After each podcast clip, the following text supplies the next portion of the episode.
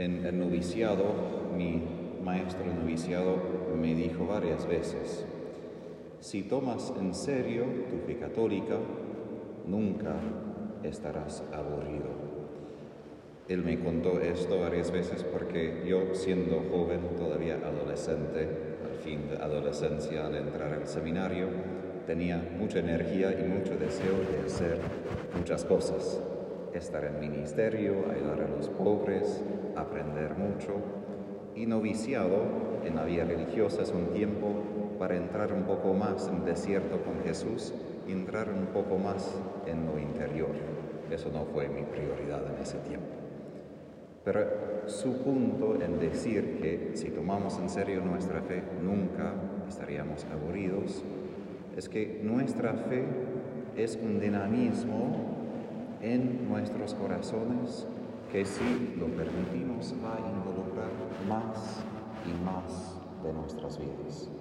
Lo que sí comienza como datos que escuchamos a los demás en forma de credo, que creemos en Dios, creemos en Jesús, creemos en el Espíritu Santo, son como semillas que echan raíces más y más profundamente en el corazón y esto lleva consigo y el privilegio de conocer a Dios, amar a Dios y también el desafío de vivir según su voluntad en todas las partes, todas las áreas de nuestra vida.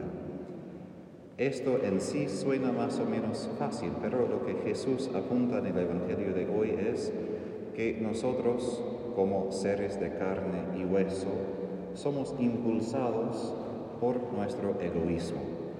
Freud, el psicólogo de Austria, decía que todos somos impulsados por el deseo sexual, el libido.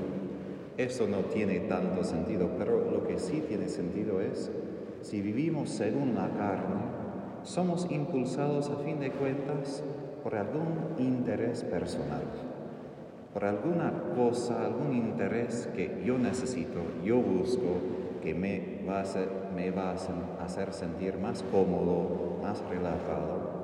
Y así Jesús, en algún sentido, queja o critica a la muchedumbre que lo busca. Cuando ellos preguntan, Maestro, ¿cuándo llegaste? Ni contesta, a la manera muy de Jesús, que no contesta directamente a las preguntas. Y él simplemente dice, ustedes me buscan no porque vieron signos, es decir, no que entienden lo que yo he hecho, para que ustedes tengan fe que sus corazones se abran para Dios. No, ustedes me buscan simplemente porque comieron pan hasta saciarse. No hay nada malo que pudieron comer pan, por eso Jesús proveyó el pan para que puedan quedarse satisfechos. Pero, ¿qué pasa? Dios en su abundancia concede algo a su pueblo para llevar su pueblo hacia Él, para atraer su pueblo hacia Él de vuelta, para que puedan quedarse satisfechos no con el pan, sino con Él, con su amor, con su presencia. Pero esto es nuestro desafío y nuestra dificultad. Muchas veces es fácil quedarse ahí, satisfechos. Y después buscar de vuelta la misma cosa, porque decimos, bueno, eso fue bueno, podemos repetir como los niños. Cuando estoy con mis sobrinos y estoy jugando, ustedes probablemente saben también, ¿no? Repiten, repítelo, repítelo, hazlo otra vez, ¿no? Porque lo disfruto. Y obviamente Dios quiere darnos sus regalos, pero a veces Él rehúsa dar esos regalos para que busquemos a Él. Y recuerdo cuando hacía mis estudios de psicología, hubo un estudio sobre cómo uno madura a lo largo de la vida y decía que, especialmente, perdón por los varones, que cuando nosotros llegamos a tener cierto, ciertas necesidades ya satisfechas, especialmente el matrimonio, ¿qué pasa?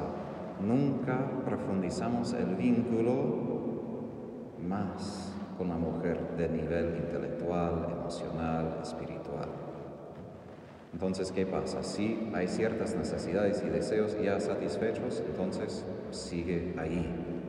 Pero si esos deseos no se cumplen inmediatamente, el hombre tiene que madurar un poco más para llegar a compartir todo el nivel espiritual, emocional, etc. Y lo mismo Dios en nuestro, en el vínculo con nosotros. Él sí quiere atraernos, pero no siempre va a satisfacer esos impulsos terrenos, nuestras necesidades básicas, no para castigarnos, sino para que no quedemos satisfechos simplemente con estas cosas, sino que sigamos madurando más y más. Y por esto la vida cristiana en la fe siempre exige esperanza, de que estamos apuntando algo en el futuro, algo que todavía no poseemos. Y por esto la vida cristiana siempre involucra algo de pobreza, no pobreza absoluta en el sentido de indigencia, pero pobreza de que no poseo todo lo que quisiera tener y mi vida no es perfecta. Porque si es perfecta, entonces ya es el paraíso, hacemos la casa y disfrutamos. Pero la esperanza nos hace ver hacia el futuro y decir, esto es lo que todavía quiero. Y me empuja hacia adelante. Por esto Jesús dice, trabajen no por el alimento perecedero, sino por el que permanece hasta la vida eterna. Por nosotros entendemos que esta, este pan que permanece es la Eucaristía. Y de modo muy particular podemos averiguar si vivimos más según nuestros deseos humanos, que no son malos en sí, pero nos pueden como la gravedad quedarnos o ponernos otra vez en esta tierra, o si vivimos más dinámica de la fe, de la esperanza. En esto sí, nuestros deseos, nuestro anhelo para la Eucaristía crece de día a día.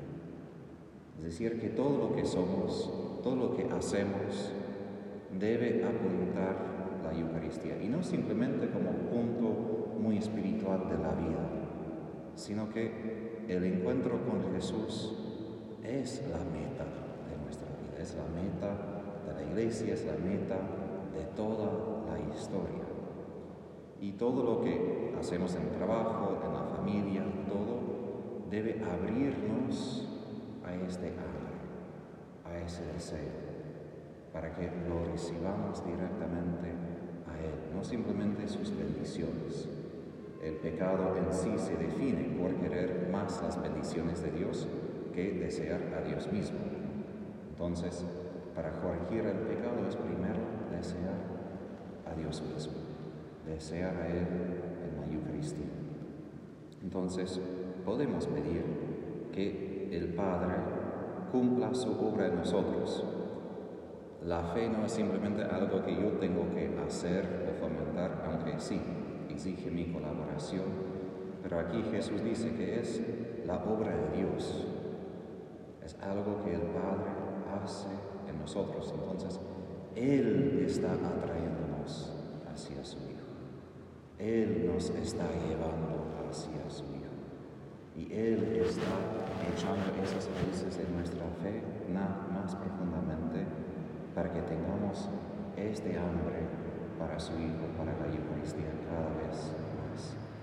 Y no es que vamos a sentir algo más quizás cada día en sentido emocional, pero es reconocer que si tengo más vacío en mi vida, más cosas que no siempre andan bien, no poseo lo que quiero, esos vacíos son justamente los lugares del hambre, lugares donde Jesús puede entrar y decir, yo mismo voy a satisfacer,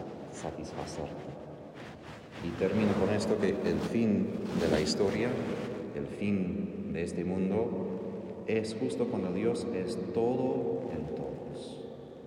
Cuando no tanto necesitamos cosas para que estemos felices, sino necesitamos a Dios, porque Él de verdad es todo.